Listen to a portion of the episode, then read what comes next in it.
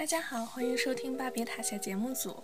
今天呢，主播今天要特别开心的告诉大家，因为我们这个英语节目终于可以说中文了，这也是这些年中唯一一期说中文的英语节目。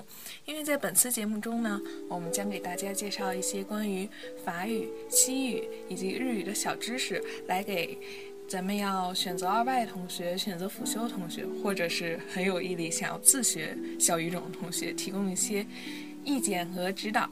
那么，首先我们是要介绍一下法语，因为咱们另外一位主播君，也就是大家所熟知的妹，其实她是法语专业同学，虽然不知道为什么她跑到我们这个英语节目。Hello，大家好，我是大一法语班的孙涵月。嗯，那么首先咱们来有请孙涵月同学为我们简单的介绍一下法语吧。嗯，好的，嗯，那我就简单的介绍一下这门语言。法语呢是一门历史非常悠久的语言，它的起源可以追溯到公元前六世纪形成的高卢语。后来随着罗马人和法兰克人的入侵，高卢语、拉丁语和法兰克语相互融合，逐渐形成法语。近代以来，随着法国的殖民扩张，法语传播到世界各地。如今，作为联合国六大工作语言之一，法语在国际交流中仍占据着非常重要的地位，所以学法语的前景是非常广阔的。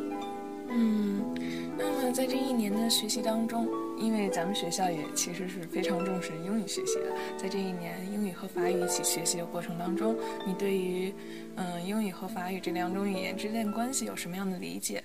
而且就是英语和法语一起学习，这又是一种什么样的状况呢？嗯，法语和英语的关系真的是十分的密切。首先呢是起源的相关性，英语和法语呢同属印欧语系。除此之外，由于法国诺曼贵族在英国长达百余年的统治，以及英法百年战争，法语词汇大量的被吸收进英语，所以有很大一部分的英语词汇都直接来自于法语呢。嗯，的确是这样子，因为就是像我们在英语的学习过程当中，可以发现有很多英语词汇，它其实都是由法语来引申过来的。比如说，就是咱们所熟知的“咖啡馆”这个词“咖啡”，以及咱们简历 “resume”。嗯，那么在法语中，它又对应哪个单词呢？嗯，咖啡的话，呃，在法语中是 g a f e 嗯，其实拼写是一模一样的。然后那个简历的话，法语是黑须妹，然后在法语中那个黑须妹的意思是摘要。嗯，感觉他们拼写好像很相似，而且发音可能也比较相近，但是又比较不一样。那么这会不会比较写起来会有一些麻烦和困难呢？比如说会搞一些小混淆之类的。啊，你说的非常正确。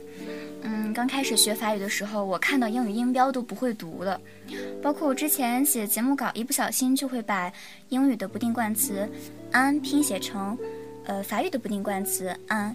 嗯，前者的拼写是 an，后者的拼写是 un。不过呢，随着法语学习的深入，这种混淆发生的次数会越来越少，所以不用太担心。不过呢。嗯，在平时的学习中呢，还是要特别注意一下这种拼写还有发音的不同。嗯，拼写发音其实是非常重要的一个部分。那么在这一年学习中，你应该也积累了一定的学习经验。那么除了就是拼写和发音这部分要提醒我们，你还有哪些小 tips 要提供给我们？哪些经验要分享给我们呢？嗯，我相信大家一定都听说过一个叫动词变位的东西。嗯，法语大概有二十种时态，一般而言，每一种时态有八个人称，呃，八个人称呢有六种变位，听起来是不是挺可怕的呢？嗯，是的哟。嗯，其实呢也挺可怕的，不过呢，只要勤奋刻苦，多用不同的人称、不同的时态来造句，变位呢就一定没有问题。嗯，除此之外呢，还有名词、形容词的阴阳性。嗯，我觉得这个跟变位差不多。嗯，只要你很认真的去背他们的这个阴阳性，就可以搞定了。嗯，last but not least，我觉得法语最难的地方在于听。法国人的语速实在是太快了，而且他们的吞音特别严重，所以想要学好法语，一定要多听法语原版听力，即使听不懂，也可以培养一种感觉。那么还有就是刚才说到的法语和英语的这种关系。那么在法语学习的过程中，你会发现，嗯，你可能会一不小心的积累到一些呃英语的生词呢。嗯，总而言之，法语呢是一门非常讲究的语言。学法语呢可以使你变得更加耐心和细心。嗯，听起来有没有很诱人呢？嗯，是有很诱人的。而且我想，有很多的观众朋友没准儿就选择会去学法语这门语言呢。嗯，所以大家一定要选择法语哦。孙涵月同学还是免费的打了一波小广告的，他非常热爱法语这门语言。好的，以上就是本期关于法语的内容，也感谢大家的收听，也希望本期节目可以带给大家一些帮助。嗯，谢谢收听了，拜拜。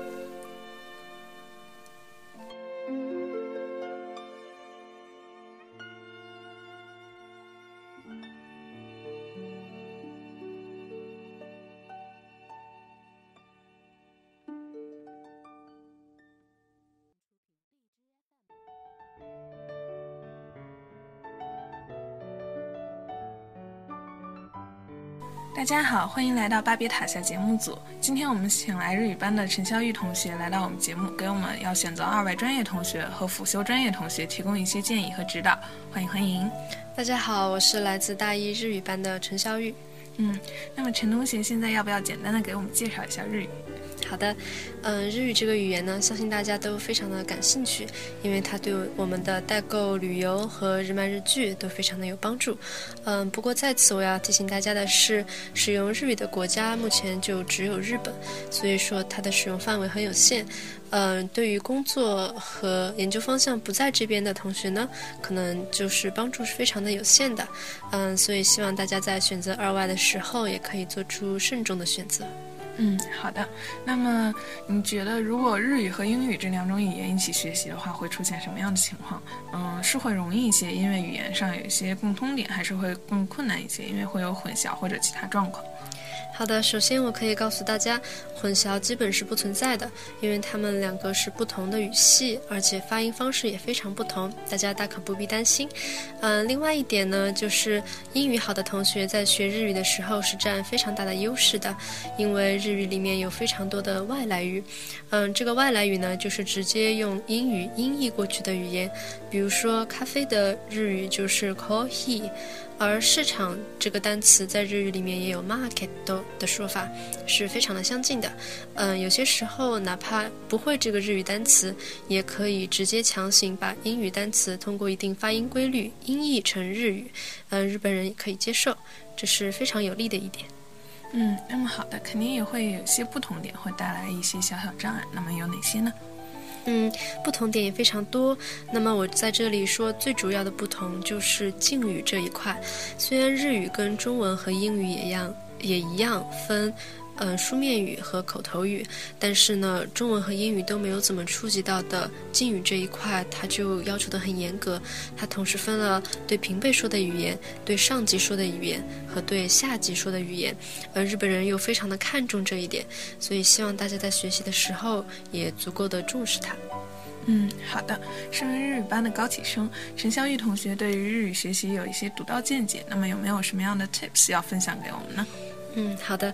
嗯，那么大家最初开始学日语的时候，一定会遇到有些同学的进度特别快，然后从而可能会产生焦虑的心理。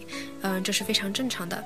嗯，不过我要告诉大家呢，因为有一些同学他可能之前就很感兴趣，嗯，看了很多的日漫日剧，所以他的语感就会比。别的同学好一点，那么大家也不用，所以大家也不用太担心这一块。只要你嗯后面的学习中刻意的去培养这个语感，去多听听力、看日剧日漫，那么语感也会上来。然后第二点呢，就是虽然说日语是个很好学的语言，但毕竟也是一门外语，需要大家花费相应的时间和精力。那么在付出这些时间和精力之后呢，相信大家也会有相应的收获。嗯，好的，谢谢陈小玉同学的分享，嗯，也谢谢各位的收听，那么咱们下期再见。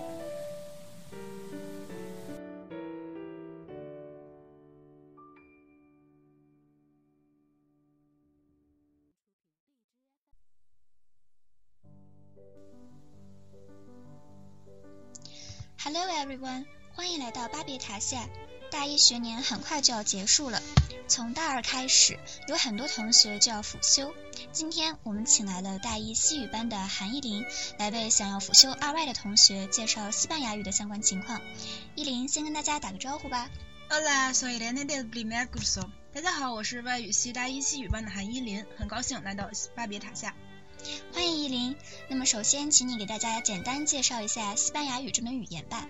嗯，西班牙语和法语一样，是属于印欧语系罗曼语族。西班牙语除了在西班牙使用，还在拉丁美洲大多数的地区和国家广泛使用。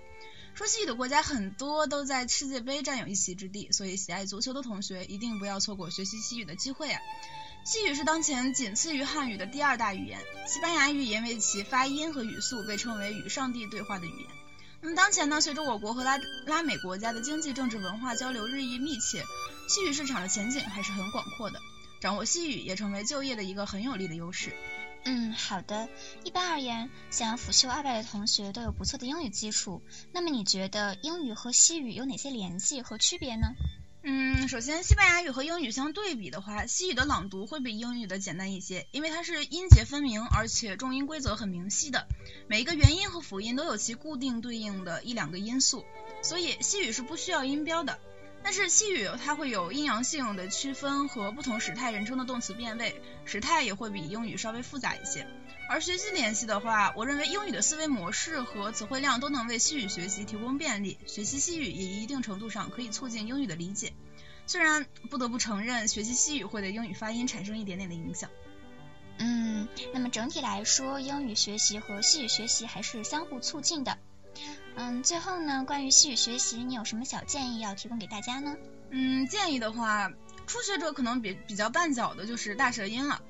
其实大家初学的时候可以不用太着急，日常多一点练习，可能练着练着，你突然有一天就会发现自己能抖大舌音了。还有是初初学的时候，大家要注意一下西语的清浊辅音和英语的概念有区别，在最初就注意会给以后的学习提供很多便利。总之，把元音发的饱满准确，比如 e 和 a 的区分，清浊辅音区分明确，音节明晰，你就可以念出玲珑好听的西班牙语了。好的，谢谢依林，相信大家已经对西语学习有了一定的认识。今天的节目就到这里了，拜拜。